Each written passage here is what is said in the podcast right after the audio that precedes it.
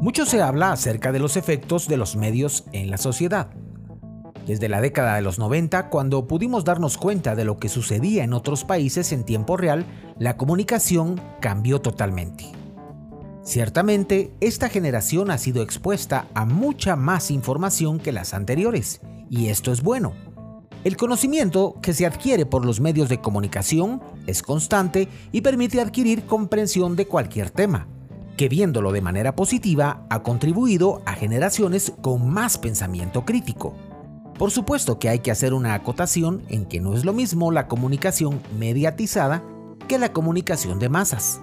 Este será el tema del próximo episodio. La comunicación mediatizada utiliza tecnología para transmitir mensajes y en su concepto podemos definirla como todas las formas de comunicación que se apoyan en un soporte técnico para acceder a un destinatario individual, por ejemplo, un mensaje de texto, un WhatsApp o cualquier otra aplicación de mensajes, y un mensaje colectivo que puede ser un anuncio publicitario, un brochure, etc. La comunicación mediatizada puede o no tener un retorno y puede ser lenta. Prueba de ello es que a veces enviamos un mensaje de WhatsApp y nuestro receptor responde uno o dos días después. El error no fue del medio de transmisión, este es inmediato.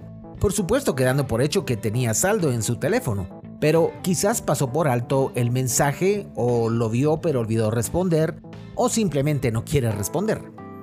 En todos los casos, aunque exista inmediatez tecnológica, existe un problema de transmisión, recepción y feedback o retroalimentación del mensaje.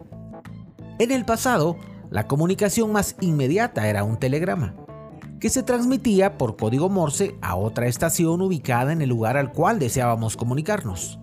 La diferencia en este esquema de comunicación que he venido exponiendo en estos programas era la retroalimentación. No podíamos conocer inmediatamente la respuesta a nuestro telegrama por parte de nuestro receptor. Con las aplicaciones de mensajes que usamos en la actualidad, podemos enviar mensajes totalmente claros al punto de que no se limitan únicamente al texto, sino que también podemos incluir audio o incluso video. Sin embargo, siguen existiendo malentendidos en los mismos, lo que prueba que la comunicación mediatizada, aunque es innovadora y nos ayuda en nuestra vida diaria todo el tiempo, nunca podrá sustituir a la comunicación interpersonal, que combina los cinco sentidos y los sentimientos en su proceso.